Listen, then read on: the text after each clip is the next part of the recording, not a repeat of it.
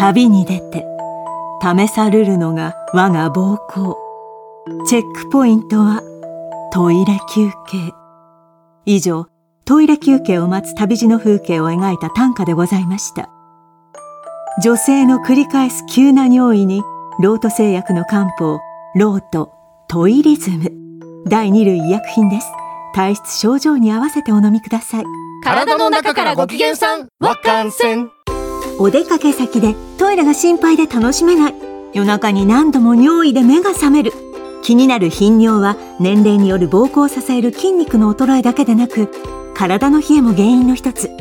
ローとトイリズムは水分代謝を改善しながら体を温め血行を良くすることで体力が低下していて疲れやすく体が冷えやすい方の頻尿に効きます。女性の繰り返す急な尿意にはローとトイリズム。わかんせん TBS ポッドキャスト TBS ラジオプレゼンツのポッドキャスト番組オーバーザさんパーソナリティのジェーンスーです。堀井美香です毎週金曜日夕方5時から配信されるこの番組。皆様今週もよくぞ、よくぞ金曜日までたどり着きました。本当にお疲れさん。暑かったね。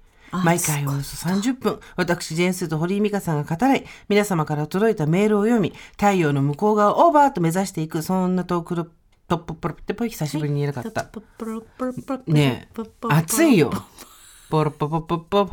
暑い。本当だねあなた暑いのお嫌いですものねあなた暑いのお好きでしたもんね。はいだからこの違いなんだけど、うん本当にさ、太陽の向こうが来ちゃったんじゃないかっていう暑さじゃん。自分たちで言っちゃいましたね。本当に。だって向こうがやってきたのか。目指してっていうところが綺麗なところだったのに、えあれ？ここ今もしかして太陽の裏側にいるっていうぐらい。勝手に。35度でしたよ、さっき、今日は。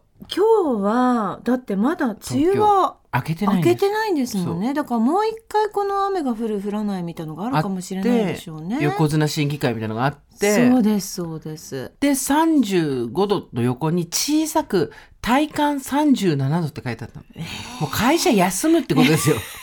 体感37度はもう会社休む。いやそうですね。おかしいですよね。やっぱりね異常事態だから何らか休まないと。そんな中、はい。うちのクーラーが不具合を起こしました。あら大変。もうさ、今の家引っ越して3年目かな ?4 年目まだ行ってない。1回更新したから3年目終わりぐらいなんだけど、うんなんか、あのさ、埋め込み式なんですよ。天井。えーだから、えーこう簡単に変えたりとか、ええ掃除したりもできないわけ。えで不具合があったら管理会社さんに連絡をしてっていうので、この間6月の頭にーうんすごい日当たりが良いんで、うんちょっとそ冷たいの出そうと思ってうん一回出したんですよ。したらふって気がついたら止まっちゃってて、うん。であれおかしいなピッピって何でやってもダメだ。で管理会社に電話したら一回ブレーカーを落としてくださいと。うん。あのクーラーっていうブレーカーがあるから、うん。でそれでもう一回入れてそしたら入ることが多いですって言われて、でやってみたら入ったんですよ。うんうんうんあよかったよかったと思って。でもさ私たち知ってるじゃんこういう感じであよかったよかったっていうことが後から良くないことになるのを知ってるじゃん。そうですねではいわかっねこの番組でもよく言ってるけどさあの経験値なんですよ勘って。もうもはやこの年になると、経験則から来てるわけですよ、第六感でも何でもないんですよ、まずいなーってのは分かってたんだけど、見なかったことにしてやり過ごすのは超得意じゃん。そうなんです。ただね小さな傷は広がるんです。ほんとそうなんだよね、はい。一週間後うんともすんとも言わない時間がどんどん増えていってもうディスコの照明係みたいだったよ私。ブレーカー落としてあげて落としてあげて落として落としてあげあげてって感じで。あそう。やってさでまあ落としてあげると1回は入るんですよ。はいでそこからら2時間ぐらいで切れちゃうこともあれば30分で切れちゃうこともあればみたいなことをやってるうちにこれはもうダメだっていうんで、うんうん、また電話をしてえどうすんの？ですごいのよ。で私仕事でいなかったからしっぽりが来てもらって、はいはい。ちょっと頼むっつってはい。お願いしたら、はい。まあ、逐しっ一ぽりが直した？あわけないじゃん、それはない、まそれはないそれはないで前の男だったら直せたかもしれない そんなことはいいんだよ比べるなよやめなよ比べないでよやめないでよ前の、前の女と比べないでよ。本当これ逆だったらぶち切れるやつだよね。逆だったら案件って言ったらひどいね。そうだよ前の彼女だったらできたかなって言われたらもう、ほもう暴力だよね。そこに生まれるの。戦争しかないよね。絶対嫌だよね。いや、前の奥さんは結構、や言われたよ。裏ごししてたよ。やめなよ、その裏ごしとか、そういう。あんたなんでそんな、キワキワ攻めてくんのね。前の奥さん裏ごししてたら超嫌だ。ザラザラでもいいじゃん。裏ごしは嫌だね。前の奥さん裏ごししてたら本当に嫌だね。今嫌の二乗だったからね。ねえ。前の奥さんの裏ごしはもうやばい絶対ダメ。これはやばい。だしっぽりはねちょっとねやっぱり私と一緒でこういうことねこうなんていうの下品なことをゲラゲラ笑って楽しんじゃう性格だからね よかったねよよかったんだけどよかったんだけど、それによってお互いの繊細さっていうのが皆無であることがどんどん強化されていくからよくないんだよ。いやいや、そうだからそ。れでやで逐一報告してくれたわけ。うんで結局そういう時って大体、うん。管理会社からその下請けの工あの工事をしてくれる会社に連絡が行はいって一、回見に来て、はい。様子を見て、うん。また来ますじゃん絶対。もうさそれマジで一番やさそもうそれ35度6度の日なわけよ。でやべえやべえってなってもう事務所からさ自分のね仕事場の事務所からあの熱中症を察知するサーキュレーターっていうのがあって、へー。それ持ってきて、うん3つぐらいサーキュレーターぐるぐる回して、今度ジュリアナ東京やなった。らこれサーチライトだったらもうジュリアナ東京っていうぐらい家の中中風がもうでもだから何、何回もこう見て帰ってみたいな ことなんでしょ？なるじゃん普通。だからもううそれを覚悟して、うん。もうやばくなったらホテル泊まるしかないねっつって。クラシャンよ。いやいや水のトラブルじゃんあれ。風のトラブルじゃないとりあえず、とりあえず来てくれるから、クラシャン。あれは水のトラブルでしょ、うん。ちょっと、あの、クラシャンすぐ来ますけど、これは水道案件じゃないですねって書いてある。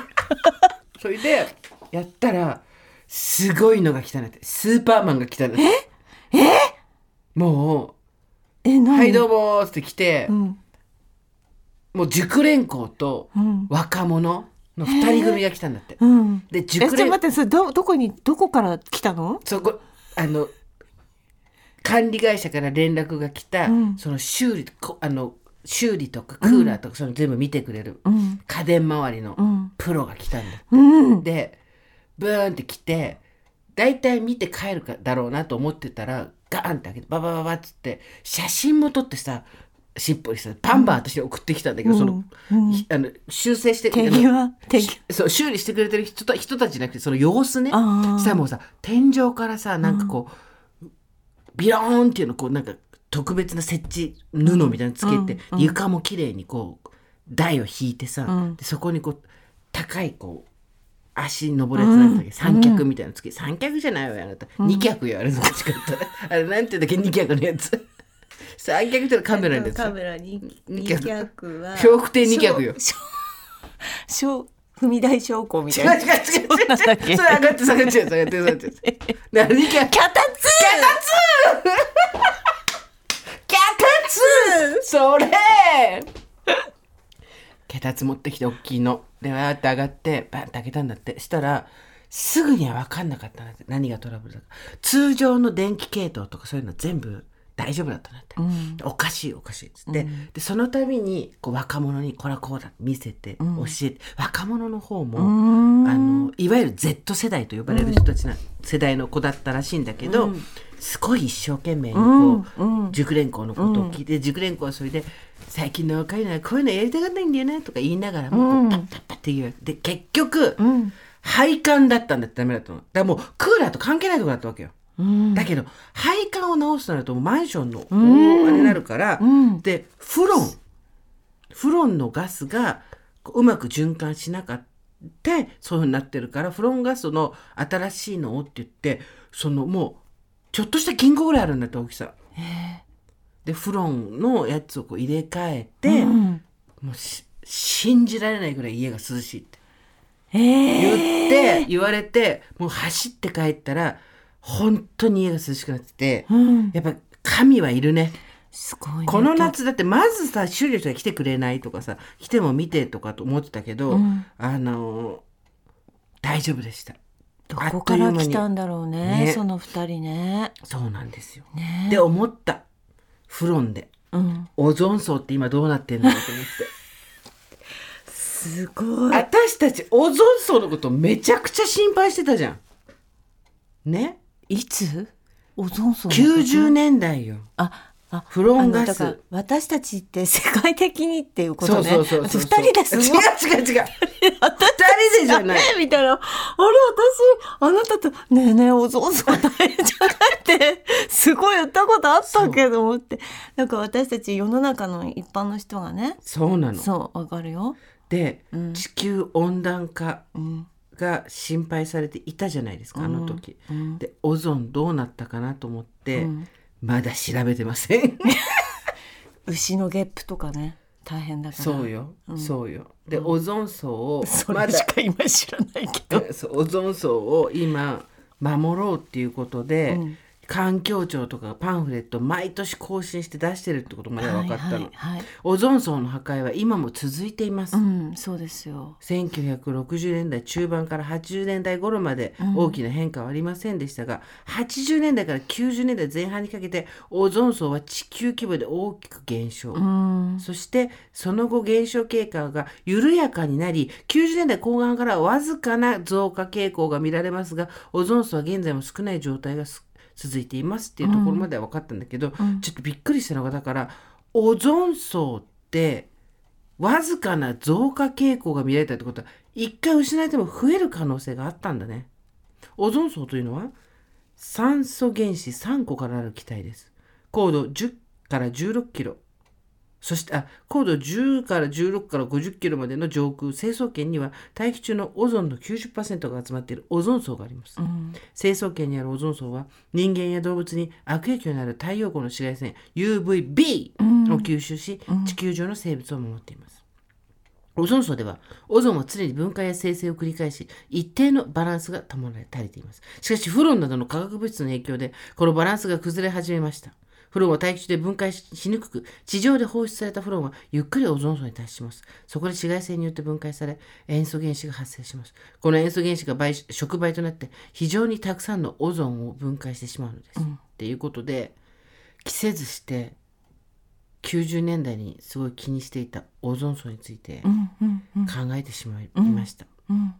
やっぱクーラーエアコンオゾン層この辺に関してはやはりさまざまな企業がもうすでに、えー出してますねはいい。ろいろと。でうちと同じメーカーのクーラー会社も、うん。えオゾン層対策をしてるんですか？ーオゾン層対策というか、えーエアコンの冷たくするところっていうのが、うん。オゾン層の破壊地球温暖化っていうところに、えー影響を出してるというのは間違いないんですよ。うん。ただうちの天井から冷気を出しているところはエアコンを作る時も作った後もその冷たい媒媒体の場合ね冷媒を排出しないようにしっかりと管理している。お。ということが分かりました。だからあなたの住んでる家は今私はだからオゾン層を守ったんです。あなるほどね。おフロンの循環がうまくいってないってことは漏れるわけじゃないですか。今本当にこの拙い会話がありました。オゾン層に関して、あの伝える方も拙かった。聞いてる方もぼんやりだったけれどもでも気持ちは一緒なんですよ本当に。何の？あのちゃんと壊してはいけないっていう。そうです。はい。そうです。はい若い子たちにうん地球を戻していくってことを考えると、綺麗な状態で戻していくってことを考えるとただ何を思ったかっていうと、うん。もちろんオゾン層のことの時にあ環境問題って結局その時にフィーチャーされるのは一個だなって思ったんだよね。その前何だったか覚えてる？えー、オゾン層の前？前。わかんない。酸性雨あそっあかったよ。そうだね。あったね。で多分その前がこう公害とか、ね、公害のととかなんだけどねもっと地球規模のやつだもんね。やっぱその時その時でフィーチャーされるものがあって、うん。結局それがどうなったのかっていうのをうん。追っかけてねえなと思ったわけ、うん。まあでも今回そのクーラーが壊れてフロンがつって、フロンからオゾン層ってパッて来たことによって、うん。少しオゾン層が回復はしてるけど、まあ、まだ完全に安定したとは言えない状態であり、うん。でもそのクーラーから出るみたいなものに関しては、うん。企業がそれぞれ取り組んでるっていうことも分かって、うん。あやっぱりこうちょっとのっけから真面目な話ですけどいやいやいやあの、企業がはい。やっぱ責任持ってやらないと環境問題っていうのはんダメなんだねっていうのはうん。改めて思いました、我々のこともそうですけど、うん。そうですね。そうだってもうだって35度とかのさすごい悪循環なんだけど35度の時に冷房入れないわけにいかないじゃん。うん。でも入れると外気が外に出てとかさ。なんかちょっと珍しくそんなことになんかオゾン層のためにオゾン層のためにちょっと暑いの我慢しようとか思わないですもんねてかいや今死んじゃうからね本当に。そ知ってる熱中症？ちょっとこれ「生活は踊る」っていうラジオの方で言ったから、はいはい。ダブって聞いてる人には同じ話で申し訳ないんですけどはいここで美香ちゃんに問題です。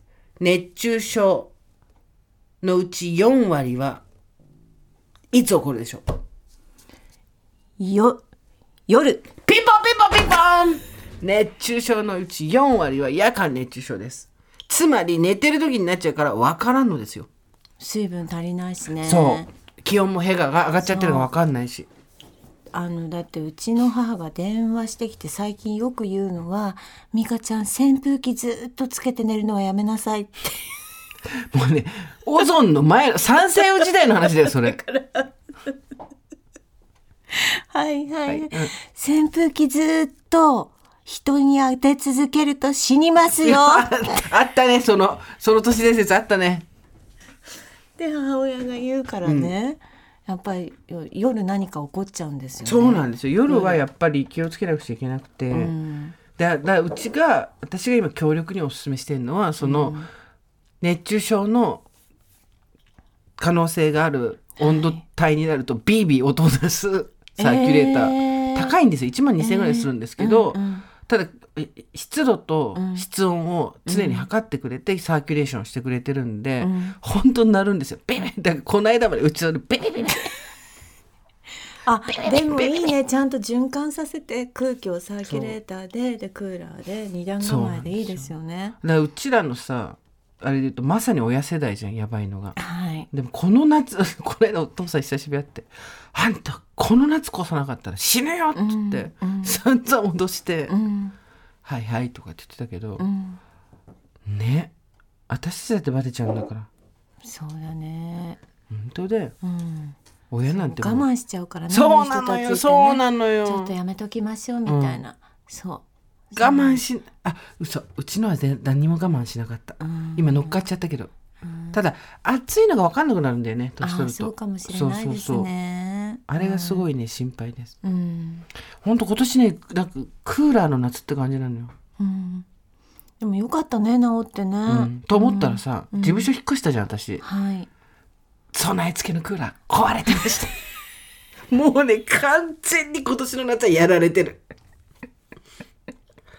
引っ越したんですよ事務所。をそれでえっ、と備え付けのクーラーが1個あってもう一部屋、えーなんか 2DK みたいなちっちゃいはいはいあのはい。私たち以外は年金で暮らしてるおばあおじいちゃんもおばあちゃんもが多かったりとか事務所で使ってたりとか多いような古めのマンションなんですけど、はい。あの一つの部屋にはクーラーがついてて、もう一つの部屋はクーラー自分でつけてくださいっていうんで、うん。クーラー買ったんですそっち。でうん。工事の日にちとかやってそしてもう一つの方の部屋入れピッてやったらつかないんですわ。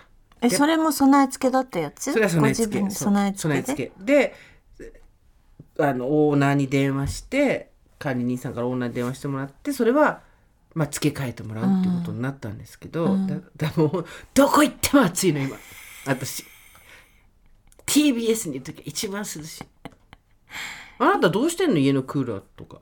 えうちはあのほら郊外ですのでね。あのーそんな町田だってそこそこ暑いわ避暑地感覚なんですね。そんなわけないで軽井沢じゃないよ。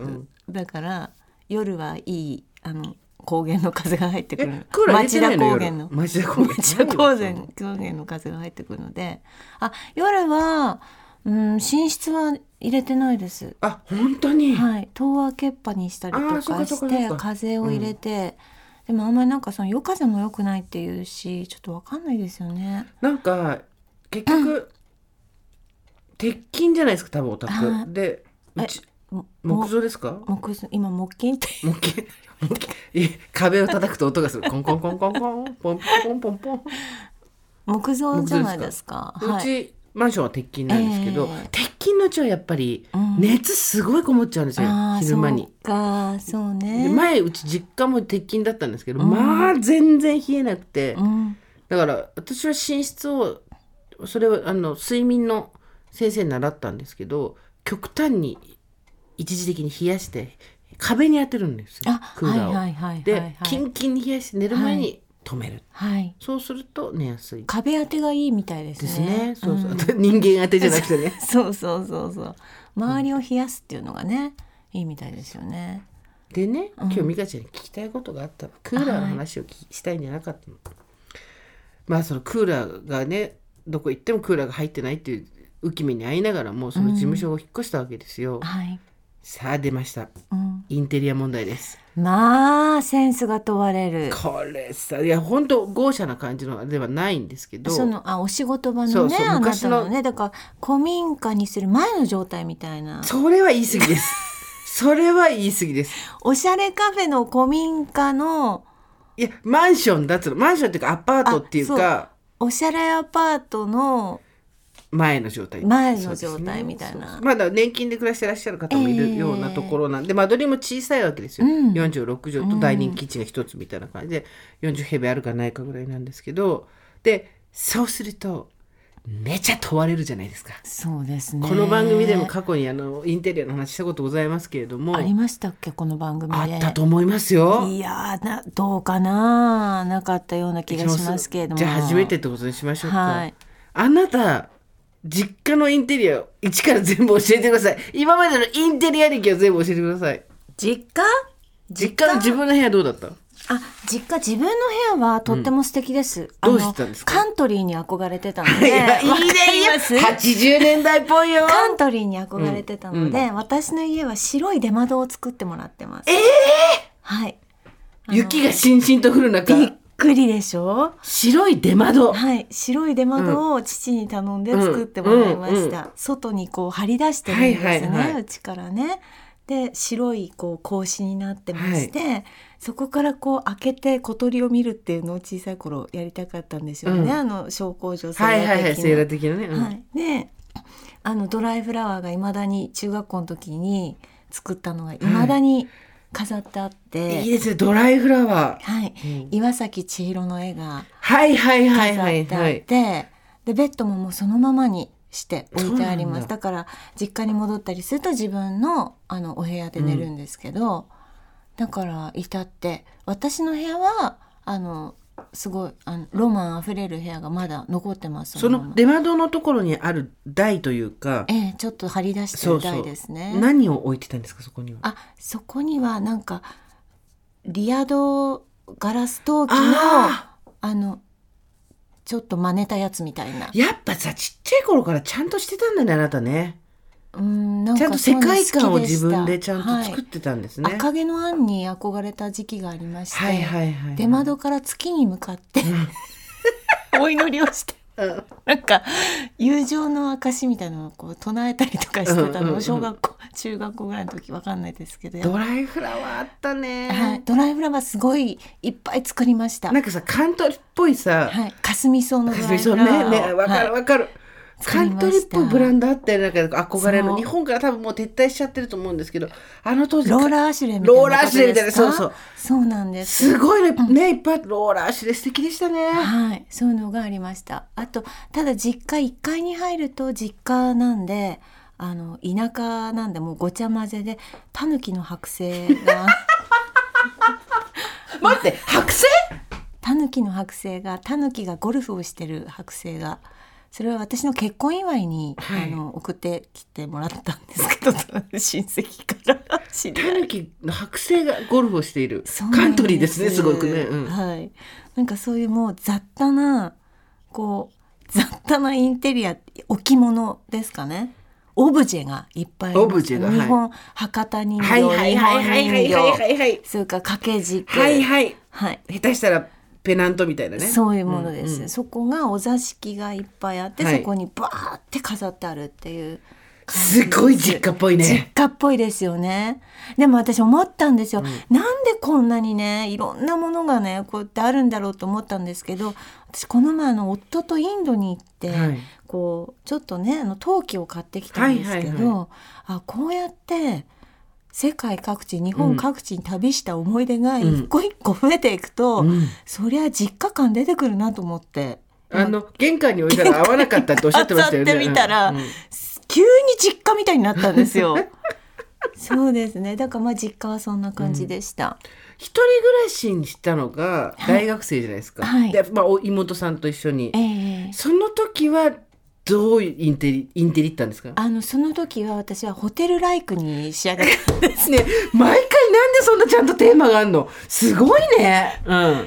えでもなんか、うんすごい憧れたのあと本当にディノスさんのカタログで、はい。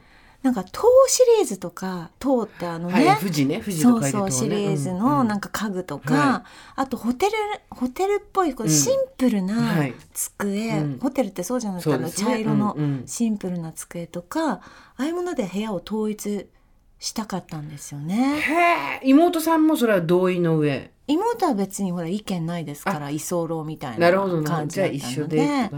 であのファンをつけましたね。あ、おっしゃってましたね。なんか天井に回したってね。天井にファンうんをつけました。一人暮らしで。はいそうです、ね。中野でしたっけ？えっと高円寺。高円寺で？高円寺でファン回してたんですかあなた。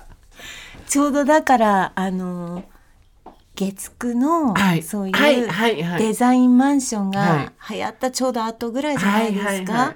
すごいです。秋田で出窓、高円寺でファンっていうね。で、必ず明確に憧れるものがちゃんとある。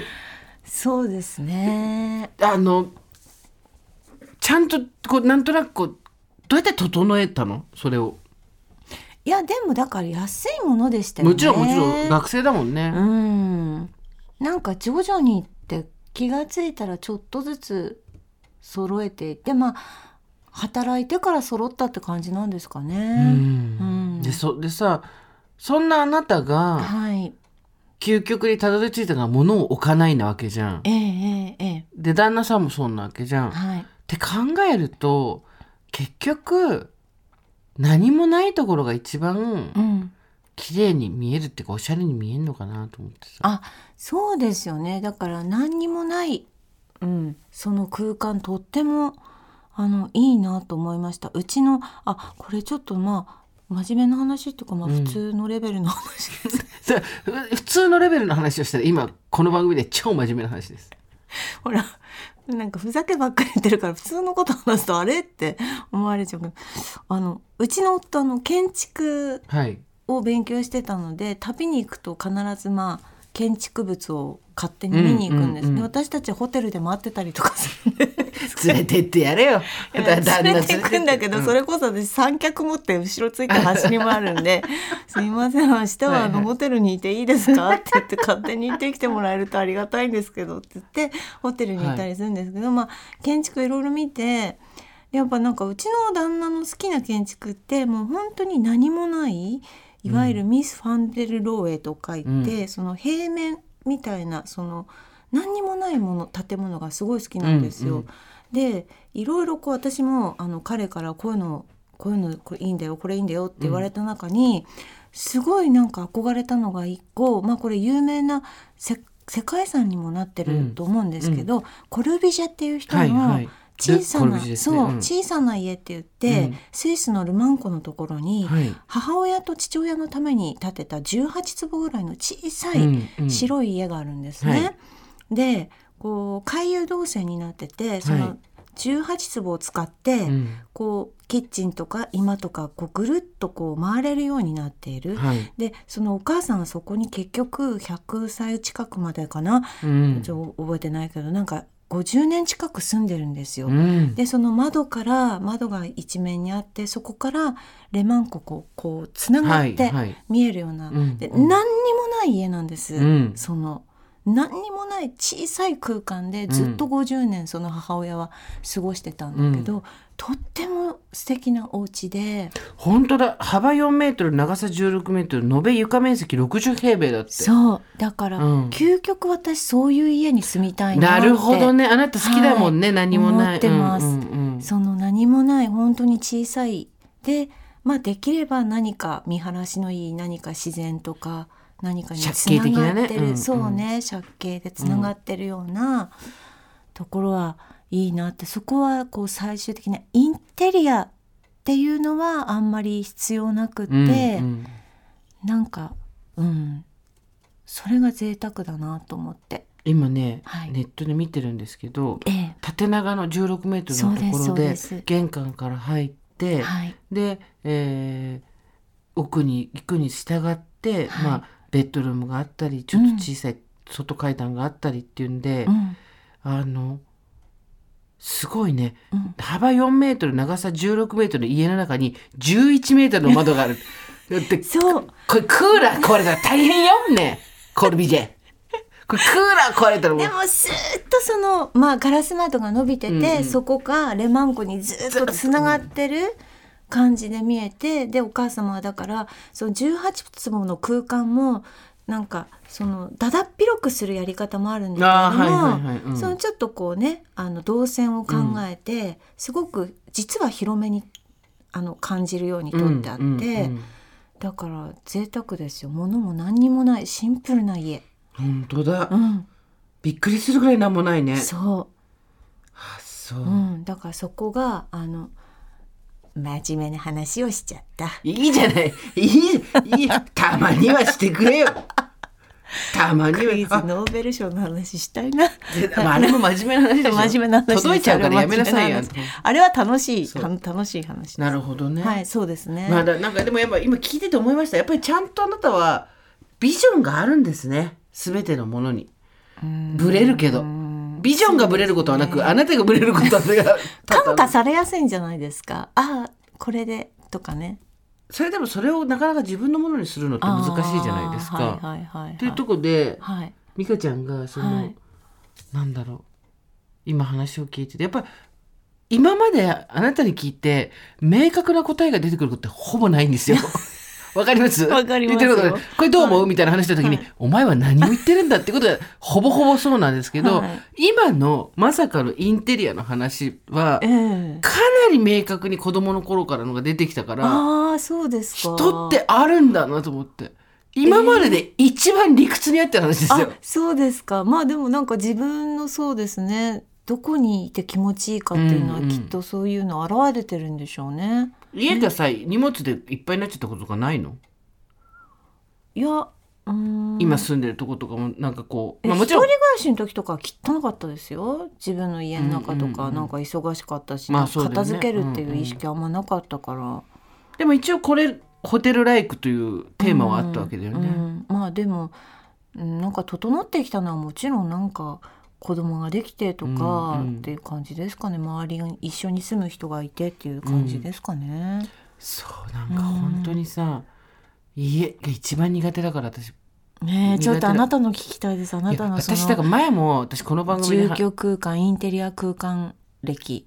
ああのこの番組で前にも話したことがある記憶があるんですけど前住んでた上野の家は、うん。あの篠津池のところにあったじゃんあの池の端のとこ住んでた家は、まず入った時にインテリアというかもうそもそもの前のオーナーが全部こう自分の好きなように作ってたそのあしらいがオールダサかったから、うんそれで決めたんですから住むの、うん。なぜならここならおしゃれに絶対住めないと思ってここでおしゃれに住めないのは私のせいじゃないっていうのが、最初からもう「はい決定!」ってなってたんで、うん。無駄な努力しなくていいですっていうね。だってあれだったんですよ。押し入れのはい。扉がはい。紫の塩ビ板だったんですよ、どういうセンス？イルカの絵が確か置いてあったんですよね。そうですよね。広山形とイルカの方のあのそうですよね。ラッセンと両方置いてあって、はいでもはいこれはオーナーの私物で、うんあのインテリアの例として置いてるものなんで、うん、差し上げることはできませんって言われてすごい残念だったんですけどああ小さい頃からはどうだったんですか？部屋の中は。うちは親母親は全てにおいてセンスがいい人だったんですがそそうでしょうね。れが全く遺伝しなかったんですよ。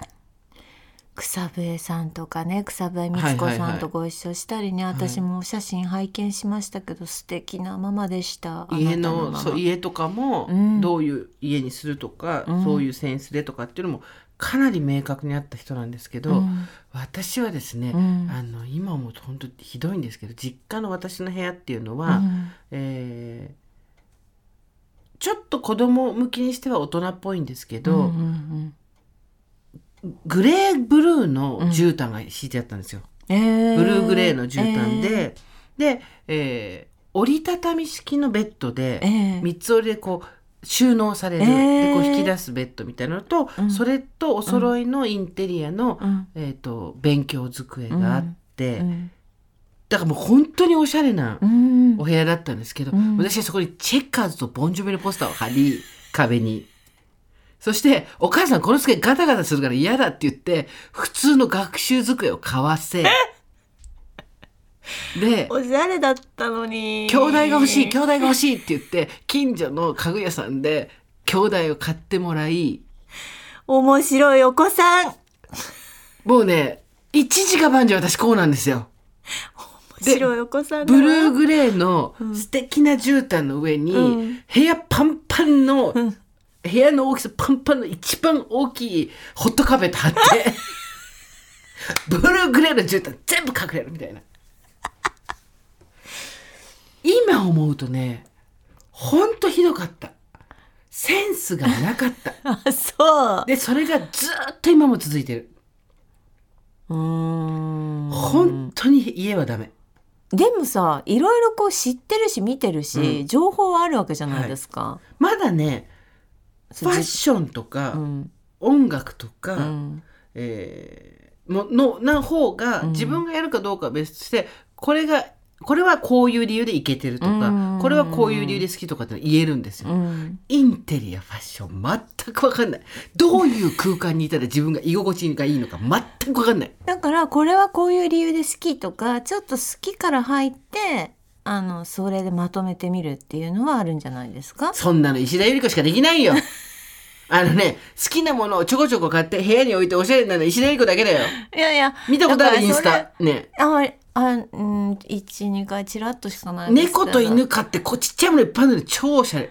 だから自分でやっぱテーマを決めるのはちょっとだきついんですね。そうだからそですのかねうん中中華風にするとかわかんないけど フランス風にするとか。なんかさ結局若い時も全然さいわゆるその下当時でいうところの下北っぽい安いものとかちょっはいはいとどぎつい、えーえーっとえーグッズとかでもえーすごいお部屋のさデコレーションうまい子とかいたじゃん。いましたあ。の好きか嫌いかじゃなくてこれはこれですごい統一感と世界観があるっていう人うんうんうん。あれとか羨ましかったね。多分私その才能がないからもう全部シンプルにしちゃう方に走ったんああですよね。なるほどなるほど。確何を置いたらぐちゃっとなもうなっちゃうからっていうんで。あのごちゃごちゃは好まないですもんねそうですね。ね。基本ないっていうないっていう感じですね。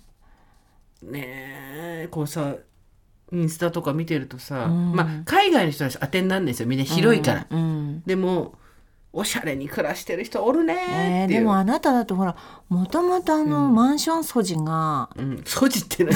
おしゃれでございましょう、だからなんと今持ってるポテンシャルは、いやそんなことない。全部抜いた、ん。全部抜いた、全部抜いて、はお窓からバーンみたいな。借景は東京タワーですから。そうでしょ？んんえ？あれはうん。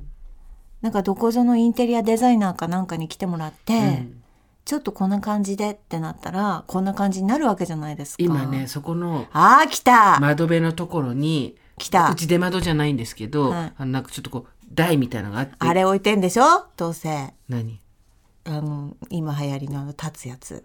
なんだよそれ。アクリル板じゃなくてなんだっけ？今流行りの推しのアクリル板みたいな違うよ違う違う違うあクッキーじゃない。それも置いてた。置いてた。同じあクッキー10個並べて東京タワーの向こう側に 写してそう写真を。あんたのやもう。せあの、ね、戦隊みたいで超かっこよかった。バーじゃなくて、えうん。そこにメイク道具を置いてたんですよああちょっとおしゃれな、自然光でメイクみたいな、はいしたらさ、なんてたってさ日当たりいいからうち日差しが良くてさ全部化粧品溶けちゃってさ。で今今それ箱にしまって箱箱の背中が熱いのもあれだから 箱の後ろにあのあのあれ置いてんの。あのえ？ソファーとかに置くさクッションあんじゃん。あれソファーから持ってきて、はい。後ろにこうやって重ねておいてあってしたらしっぽいに「これ何?」って言われて「あこれ背中焼けちゃうから後ろから化粧品頭っちゃうからこれ」っつって。おばさん。しょんぼりした顔してた。なんでダサいのっていう顔してた。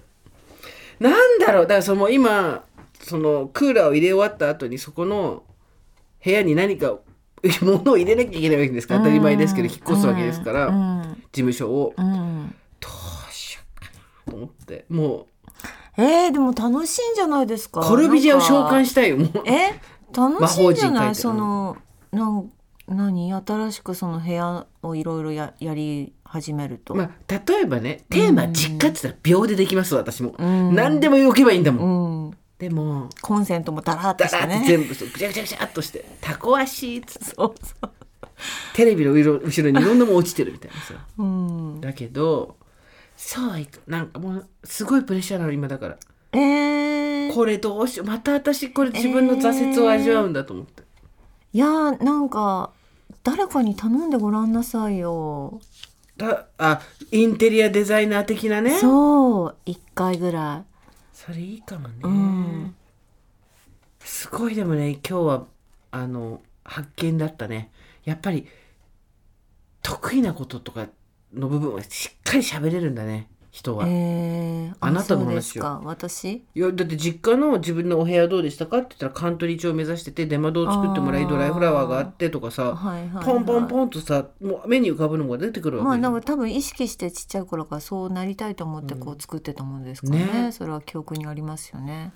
えー、いやーちょっとやってみてよ一度なんかもうだって私それで一番最初に何したかってそれさ古いマンションだから、うん。キッチンの壁がペパーミントグリーンみたいなタイルなわけ、ダダダダダダってわかるでしょ、うん。あの、うん。昔のお風呂とかトイレとかのあの、あれなわけよ、うん。で面積占めてるから、うん。もうなんかカラーチャートって言ってさどの色とどの色が相性がいいかみたいなのがあるんだけど、それでミントグリーンで調べて、うん。それ2時間ぐらいずーっと見てて何色入れたらいいんだろう？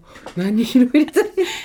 それもだからプロにやってもらうとまた楽しいんじゃないですか、そうね。いろんな提案をしてくださって。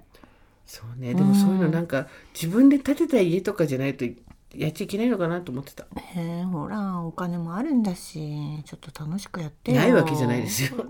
でしょ？ないわけじゃないですよ。私ちょっとそこまでお金そこにお金使おうとは思わないですけど。自分でできるからよよあなたはあなたはそこをちょっと自由にお金使えるじゃない、そう。で今その前の事務所うもん。最初はそうやって考えたつもりだったんだけど、だんだん途中で面倒くさくなってこっちの部屋とあっちの部屋の置いてあるカーペットとか全然違うわけよ。ああそうね。あやっちゃったとでも思ってさ。でもあそこのマンションも古いけど味があるから、絶対ねうまく住んでる人は超超うまくうまく住んでるよ。住んでるよ。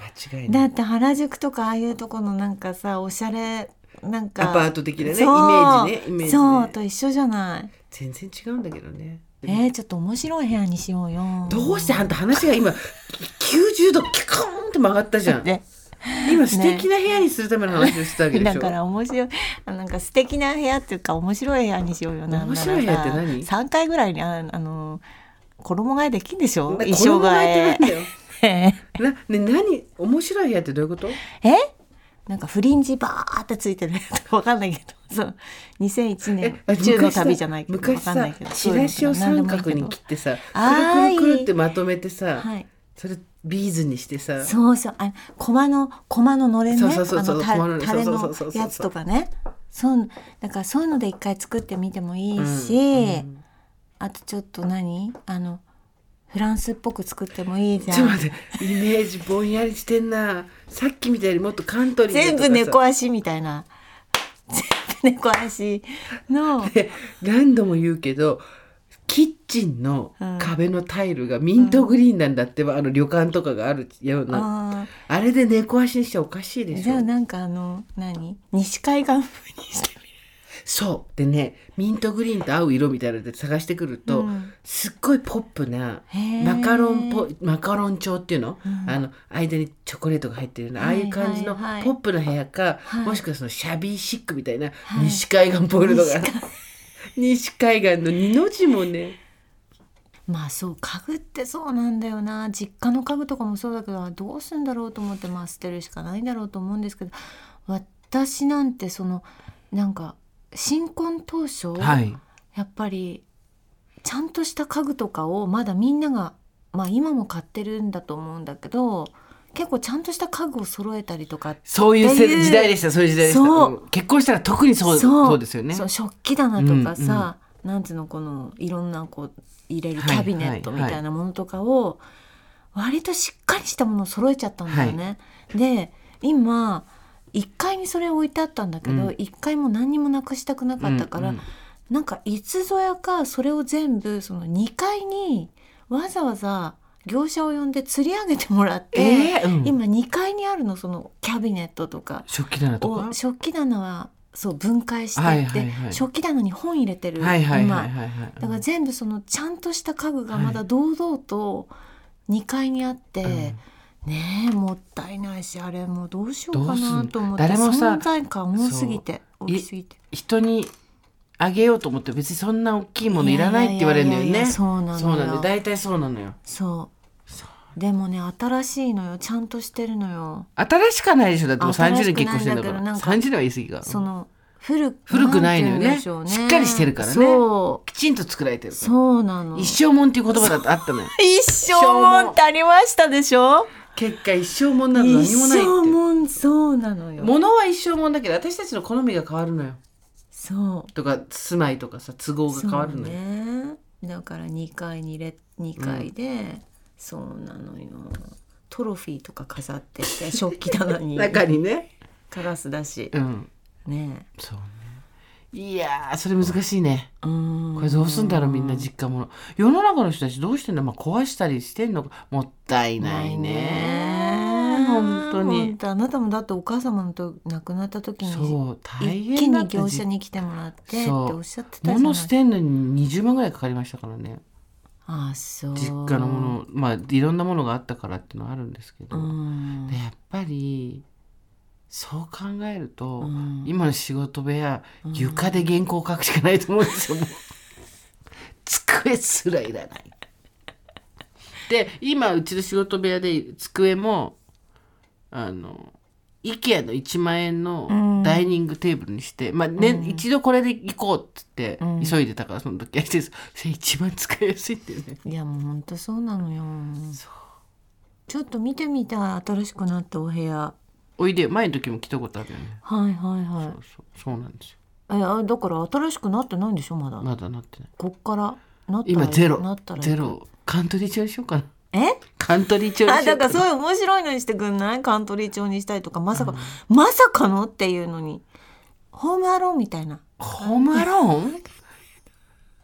ホームアローンの子供部屋ってことでしょ？それね。仕事部屋だっつってんの。ホームアローンなのアメリカの家具みたいなさ、なんかすごいでっかいソファーとかあるじゃん。ね1970年代に建った日本のアパートだっつってんの。アパートマンションだっつってんの。えアパートマンションの方はだから古民家カフェみたいにしないよあカフェみたいああーなるほどね。古民家カフェうん。か、あの京都のなんかちょっとした宿泊。施設みたいなね、うん。P&B みたいな。そうそうそうそうえじゃあどこをホームアローンにすんの？えもしかして私自宅をホームアローンにしようっつってん自宅をのホームアローンにしてよ。ね面白いじゃん。だよ。まだ50になってまだこんなこと言ってると思わなかった。もっとセンスが確固たるものが確立すると思ってた。うん。絶対この話してる私たち。覚えてる本うん当、してないよ。私たち絶対にこのインあ私がインテリアに自信がないって話してる。嘘。してる。嘘。まあ同じ話ずっとしていこう。うん。話は。またちょっとだからエピソードゼロからまた辿っていこう。同じ話。自分たちが何話したかね。そうそうそうそう。美香ちゃん目の中に指入れてぐるぐる書くのやめて。こっちから見ててちょっと怖い。目の中に指入れすぎ。ね。え入りすぎ入りすぎ。目に入りすぎ指指が怖い。今目玉ゴリゴリゴリこっち向いてきた。まあちょっとそんなことで。はい。私はこれ好きな理由、はい。たくさん今日もいただいておりますので。えっ、と初めてお便りさせていただきおありがとうございまますす22歳。若っ。未来のおばさんネームよりこともし。いいね。待ってるよ。すごい。待ってるよ。私の好きなものそれは絵を描くことです、ううんちにお嫁に来ないかしら。何言ってんの？あれは小学2年生の時でした。当時通っていた児童館で夏休みには書道教室手芸教室など毎日何かしらのイベントが開かれており、うん。その一つに絵画教室がありました。自由なお絵描き教室ではなくプロの先生に教えてもらう少し難しめの内容だったので本当は高学年の子しか参加できなかったのですが私が絵を描くのが大好きだと知っていた児童館の先生が特別に参加させてくれたのです絵画教室の A 先生は当時60歳くらい、あまり笑わないけれどとても穏やかな先生だったのをよく覚えています、その時用意された題材は花瓶に生けたひまわり、ん。周りの高学年の子たちが静かに描き進める中私も黙々と鉛筆で模写し絵の具で色を塗り終え作品を完成させました自分が一番うまく描けてるかもと内心ムフフと笑いながら周りの人たちが書き上げた作品と自分の作品を見比べたい私は一瞬にして青ざめました、うん。やっちまったと思いました。何？なんと私一人だけが実物では黄色いひまわりを赤やら青やら自分の好きな色で塗っていたのです、うん。年上の子たちはみんなこの絵画教室の目的をちゃんと分かっており黄色の綺麗なひまわりを描き上げていました、当時からいわゆる空気を読むことに敏感で聞き分けのいい子供だった私は自分だけのルールを知らず自由に書いてしまったことが顔から火が出るほど恥ずかしくそして A 先生に怒られるのが怖くて一から書き直そうかとも思いました、うん。ですがそんな時間はあるはずもなく存在しない花の絵をそのまま A 先生に提出することになりました、私の絵を回収する時も A 先生は他の子の絵を回収する時と同じように無言で無表情自分だけが優秀な絵を描けなかったことがショックだった。私は絵に帰ってからもひたすら落ち込んでいました、うん。数日後児童館の先生を通してその絵を返してもらった時そういえばねよりこちゃんと言われました。絵画教室の A 先生がねよりこちゃんの絵をすっごく褒めてたわよ、ええ他のどの子の絵より良かったって何度も言ってたよ、そう告げられた時の気持ちは今でも鮮明に覚えています、嬉しいというより先に静かな驚きが来て心の中に大きなひまわりがゆっくりと花開いたような、うん。本当にそんな気持ちでした自分の元々の性格もあるのですが大人になってからますます人の群れから自分だけ外れてはいけないという観念に強く縛られるようになり、はいはい。普通に生きているだけでも息継ぎがしづらくなるような日々を送っています。そんな時にいつもあの絵画教室を思い出すのです私はひまわりを自由な色で塗れる子だった。あの優しい先生はそんな私を褒めてくれた。と思うと絵を描くという趣味を愛する気持ちがますます強くなりまたこの窮屈な世の中でも少し息がしやすくなります。そのひまわりの絵ですが今はなぜか父の部屋に飾ってあります、今となってはなぜ褒められたのかわからない。見るのも少し恥ずかしいような下手な絵なのですが私の人生を支える思い出が染みた大切な絵なので一生飾っておくことに決めています長々と拙い文章でしたがお読みいただきありがとうございました。本格的な夏が始まり暑さも厳しくなってまいりましたが夏バテなどされませんよ皆様どうぞご自愛ください。22歳ですよ。22歳でここまでしっかり自分のことを覚えていて文章にできて素晴らしい。ね小学校2年生の時ねえうん。ちょうど周りの人と違うとかっていうのがもしかしたら危ういのかもっていうのを気づき出す年だよね。そうだね。それもほら、お姉さんたちに混じって、そうね自分で書いて一生懸命。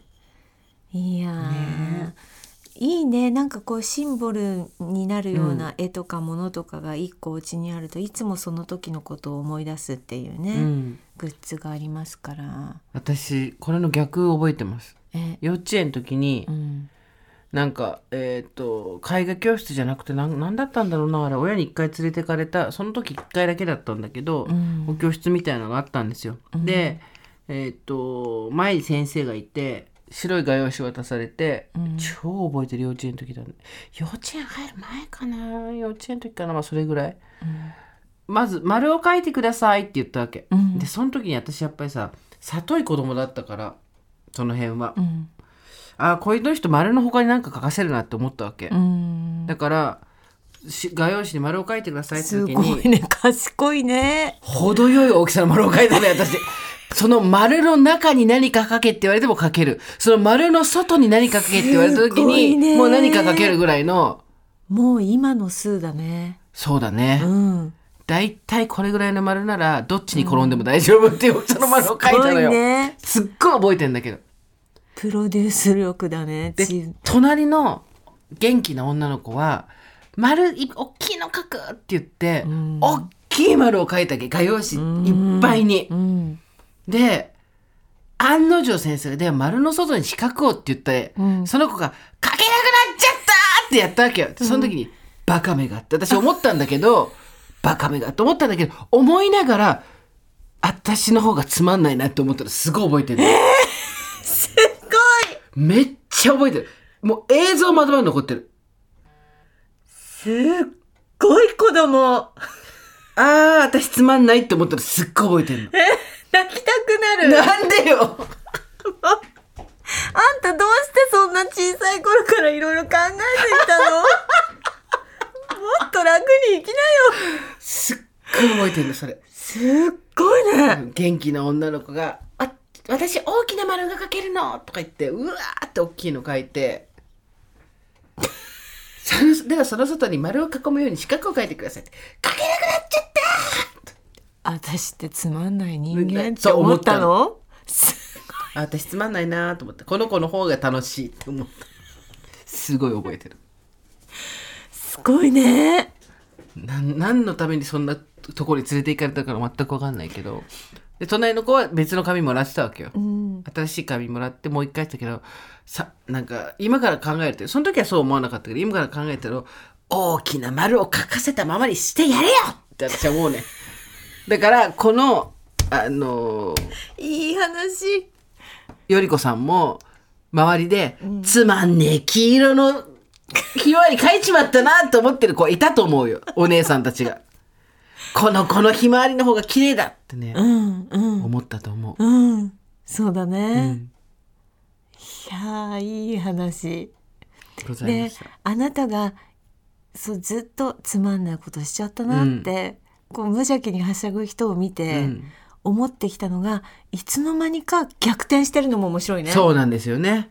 あれーっていう、できなくなっている、程よい大きさの丸が描けなくなっているのはどういうことだからそっちの方になりたいあ素直にこういつじいつ時期かから認め始めたんだね、あそっちの方がなんか面白そうみたいななんだろうね。うんまあ、っていうか、できると思ってたらできなくなったのよ。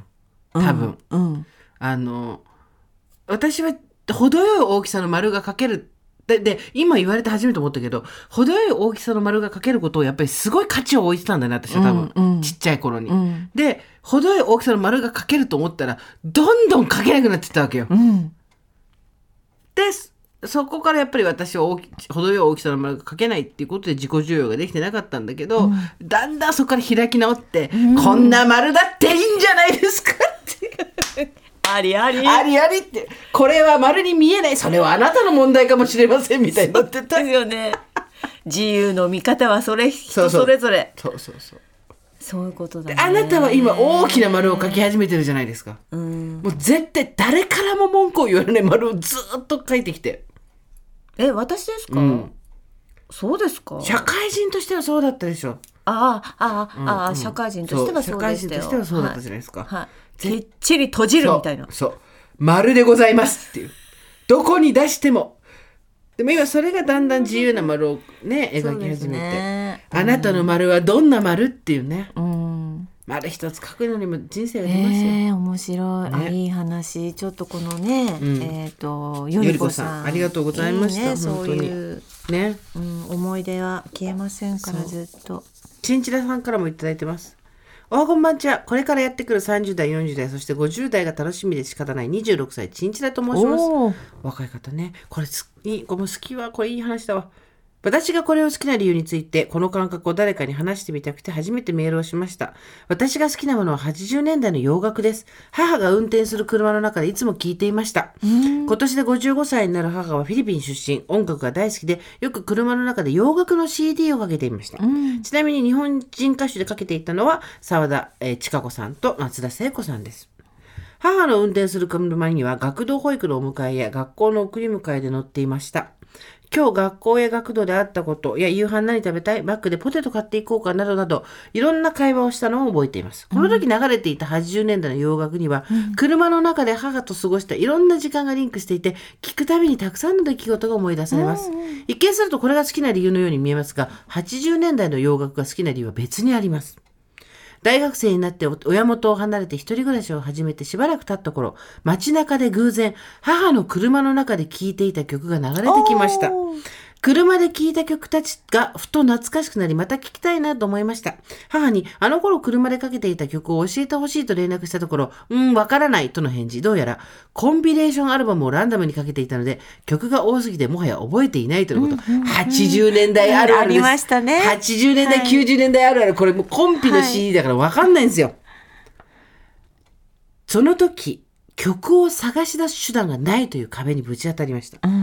歌手名も曲名もわかりません,、小学生や中学生だった時の私のが英語の歌詞を聞聞き取れていたわけがなく歌詞検索もできません、唯一残されたヒントは私の頭の中に残されたいろんな曲のメロディーだけ、今ではメジャーになった音楽検索ですがスマホを持っていなかった当時はまだ知りませんでした、どこかで偶然流れてきても誰の何という名前の曲かわからないままなすすべなく過ごす時間が続きました。それから数年後スマホを手にし音楽検索アプリ、シャザムとかあるんだね、と出会えた私は、母の車で聴いた曲たちと日常のどこかで再会すると、必ず音楽検索アプリを立ち上げて捕まえるようにしています。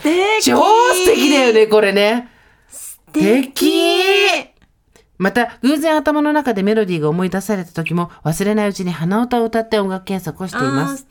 ある時から、あ、これは母がありふれた日常に仕掛けた壮大な宝探しだと思うようになりました。もう泣け。泣けるよ。いこれが私が80年代の洋楽が好きな理由です。見つけ出した曲たちはプレイリストにまとめていて、今では50曲近く集まりました。泣ける一曲一曲に母との思い出が詰まっています。私の記憶の奥底に眠ってしまい耳にしないと思い出せない曲もまだまだ多くあるはず。その曲たちとこの先いつどこでどんな時に再会できるのかとても楽しみです。こんな変わった形形で日常の至るところに宝探しを仕掛けてくれた母のことが大好きです。なんで今時の若い子ってこんなみんないい子なの？ババア死ねみたいないないわけ？ねえ。おめえの話なんか聞聞いたねえよってさ古い曲ばっかり聞かせやがってみたいな。ねえ、す素敵じゃない昔車の中で聞いてたやつがさわかんないと思ってたらさ、おテクノロジーよ、テクノロジーのおかげでさ、ね。街中に仕掛けられた。壮大な宝探し、この表現。すごいよ。で、自分で吹き込むんですよ。こうやって音楽。ペーン。ク。あね、テイクオンミ？ね、その、その、その危ういテイクオンミああ、もうびっくりだよね。ー今、今、抵抗、これ自分で言ってんじゃんと思って分かってんじゃん。分かってんじゃん。曲名言ってんじゃんってテイクオンミこの50曲のプレイリスト公開してほしいよね。あ、本当だ、ねもう。聞きたいよね。聞きたい。本当に。お母さんも50回になってほしい。もう聞いてて目頭熱くなる。日本の未来は安泰ですよこんな育ってる。やだわ。本当にもう、もうね、いいお話ありがとうございます。がとうございます。皆さんもうね、これ、次も読んでいきましょうね。また来週以降もですね。たくさんいただいてまます。ありがとうございます。嬉しい。さあ、えーここでお手紙も届いてるんですよ。はい。コニカミノルタプラネタリウムの太田直美さんからのお手紙でございます。はいはじめまして、コニカミノルタプラネタリウムの太田直美と申します。こんにちは。数年前からラジオを聞くようになりお生活は踊るから最近大場座さんにたどり着きポッドキャストで少しずつ拝聴しておありりがとうごますざいます。もう140いくつまでありますからねずっと聞けますよお二人の掛け合いや互助会員への寄り添いが心地よくいつも聞くたびに勇気が出たり自分を肯定された気持ちになって嬉しかったり特にスーさんが過去勤めていらっしゃった会社でのお話は自分が直面している状況と似ていることが多く仕事への向き合い方の指針にさせていただいています。私はプラネタリウムのプロモーションを担当しております。素敵。いいですね。皆さんあの、何？90年代の恋愛ドラマの主人公みたいですね。プラネタリウムに勤めている、そう、プロモーションしている、そうですよ。イメージ、イメージトークですからね。皆様はプラネタリウムと聞いてどのようなイメージをお持ちでしょうか？子供の頃料理の授業もしくはご両親などと一緒にどう考えても理科の授業でしょ。なんて言いました？料理って言いましたごめんなさいそうでした。子供の頃理科の授業もしくはご両親などと一緒に訪れ天体のお勉強をした思い出。または大人になってデートで行った時に爆睡してしまい気まずくなったご経験などはないでしょうか、うんうん。星や宇宙には興味があるけれど天文学の難しい話には自信がないという方にもう少し星空をライトにお楽しみいただける弊社のプラネタリウムをおすすめしたいと思っております。コニカミノルタプラネタリウムは映画のようにストーリー性のある作品や旅行気分が味わえる作品、生演奏が楽しめる作品などを上映する大人向けのプラネタリウムです。うんうんうん素敵ですよね、こちらね。過去には R18 の作品を上映していたこともありました。こんな特徴があるプラネタリウムですので、ぜひご助会の方々に来ていただきたいと、社内でオーバーザさんでご紹介いただけないか提案したところ、社内にもご助会員が何人もいることを発覚し、まあ多くの賛同が得られましたので、今回ご連絡させていただきました。ありがとうございます。本当に。まもなく梅雨が明け、これからが暑さの本番ですね。秘書を兼ねて、弊社の大人向けプラネタリウムへ足を運んでいただければ幸いです。皆様くれぐれもご自愛くださいませ。いやー、これ私、あの、言ってますから。あ、あなたプラネタリウム行ってるわよね。そうですねはい、こちらコニカミノルタさんの、うんはい方に何度かお邪魔してますあそうので、なんだ何か思い出はありますか？プラネタリウムは。そうですねプラネタリウム、えーいろんな場所にございますけど何軒か行ったことありますがデートで行った時にええ何でしょうねそんなにデートの時になんなんて言ったらいいのかな？なんかちょっと気恥ずかしくなっちゃった思い出しかないですね。そうですか。私は大人になって、はいあの母になってからここで時間を潰してました。あなるほど。はい、すごいね。くあの椅子とかはすごくゆったり、うんこうリクライニングで、そうなんです。ビジネスクラスみたいなああなるほど。乗ったことないです。私もそう思って今 乗ったことあんのかと思ったけどやっぱり案の定なかったか。エコノミーですけどイメージビジネスね。エコノミーで重なって一回ビジネスに移されたことありましたけど、あいいねそれラッキーですね そうですけど、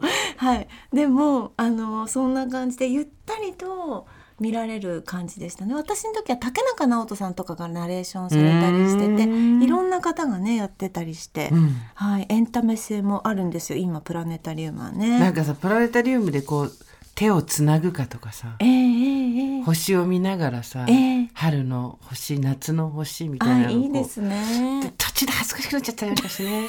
ねところでなんであなた歯が真っ青なの？唇と歯が真っ青なの？さっきかあらおかしい。ら。ねあらおかしい。これは私今ですね、ギャラクシードーナツを食べたからなんですけど、ギャラクシードーナツも素敵なドーナツもちょっとめっちゃ可愛くない？これ。これねカフェプラネタリアっていうのがあるそうで、はいでまああのコニカミノルトさんのえー、とプラネタリウム5つあってそのうちの横浜と有楽町では食べられるらしいんですけど、あのドーナツのえ円がですね、はい。全部周りがこう、はい。銀河のよう銀河になってるんですよ。つまり青ベースなんですね。青ベースの宇宙のを描いたドーナツですよね。いただいた途端に堀がパクつきましてですね、はい。今歯が青いっていう。子供っていう。子供でしたね。美味しい。他にもメテオポップコーン。召し上がって。はい。なんかすごいそのカクテルみたいな？何？そうそうそう。いろいろさアイスとかさ。これはもしかのトリュフ味じゃないですか？トリュフペッパーですね。やっぱりねほら私たちほら。あのトリュフは食べたことないけどトリュフ風味なら任せてだからね。て。任せて。食べたことないけどトリュフ風味ならわかるいつか本ぞ物のトリュフを食べようね。いろいろシリウスさんですとか。薄いのなら食べたことあるでしょ？トリュフ。薄いのなんかほら結婚式とかでちょっとかかってるじあああのあのあれね、ん。MRI とか CT とか取った時に結婚式とか行くと。頭脳のあれダメですね、はいはい。ジュピターとかマーズっていうノンアルコールカクテルなんかもあっておしゃれおですね。しゃれですね。だからゆっくりこう、はい。宇宙を。見ながら。うん。ね。プラネタリウム楽しめるというものなんですけれども、さてなんとですねまあいいじゃないですか。このシーズン夏に行くのもね。太田さん今回リスナープレゼントご用意まあ。いただきました、まあ。はい。有楽町池袋そして押上スカイツリータウンですね。私このスカイツリータウンよく行ってました。横浜名古屋のコニカミノルタプラネタリウムで使えるプラネタリウム鑑賞引換券を10組20名様にプレゼントでございます。やっぱりこれ10組ってあるけど、あの一人で行きたい人はあの一人で行って誰かにあげて別の日に行ってもいいと思いますよ。あと一人で行ってあの隣開けとくのもいいですよ、そんなのやめろよ。コニカミノルタさんの行為をそんな無にするなよ。ひどいな。えだってこれ贅沢にこう空間をご行為よそれ。ね二人であのね。どなたかと、あでも一緒に宇宙を見るってないですからね星を見るってね。ちょっとはい。あの甘酸っぱい思い出なんかをこう回想しながらですね、うん。あの北斗七星とうん、北斗七星と。北斗七星と、えーもう一個あるやつあれなんつうんだ？オリオンズ？オリオンズ。オリオンズ？ですね。オリオンズ。オリオンズです。オリオンズを見てもらいたいですね。はい。ご希望の方は、プラネタリウムと懸命に書きまして、over.tbs.co.jp までメールをください。えー郵便番号、住所、お名前を忘れずに、えー書いてくださいね。はいということで。まあ、中年女性ならではの見えないものを見ようとしてきてくださいねそうですよ天体観測してきてくださいあねなんか行きたくなったね。この年でいいね。ねもう一回。恥じらいがないでしょ？もうほら、昔みたいに。ないね。だからこうベローンとなって空を見てね、うん。そうなのよ。それだ。思い出した、なんでデートでぎこちなくなったかっていうと、うん。そのでプラネタリウムに来るってまだ日が浅いわけですよ付き合いとしては、そんな僕10年付き合った相手とプラネタリウムなかなか行かないと思うんですけど、はい。だからよく知らない、まあ、状態の相手と横になるっていうのがすごいなんかねうあーグーってなったの思い出してました。はい、今はただのこうなんていうんですか全然全然。休憩ですか？らねもうドローンドロローンドロロローンとなって星を見られますよ。そうですね。はい。ということで。コニカミノルタプラネタリウムの太田さんありがとあうございました。といったところで今回はここまでにしておきましょうオーバーザさんでは皆様からのメッセージお待ちしております。送り先は番組メールアドレス over.tbs.co.jp over.tbs.co.jp アルファベット小文字で over です。それではまた金曜日の夕方5時オーバーザさんでお会いしましょうここまでのお相手はジェーンスーと堀井美香でした。オーバー。TBS ポッドキャスト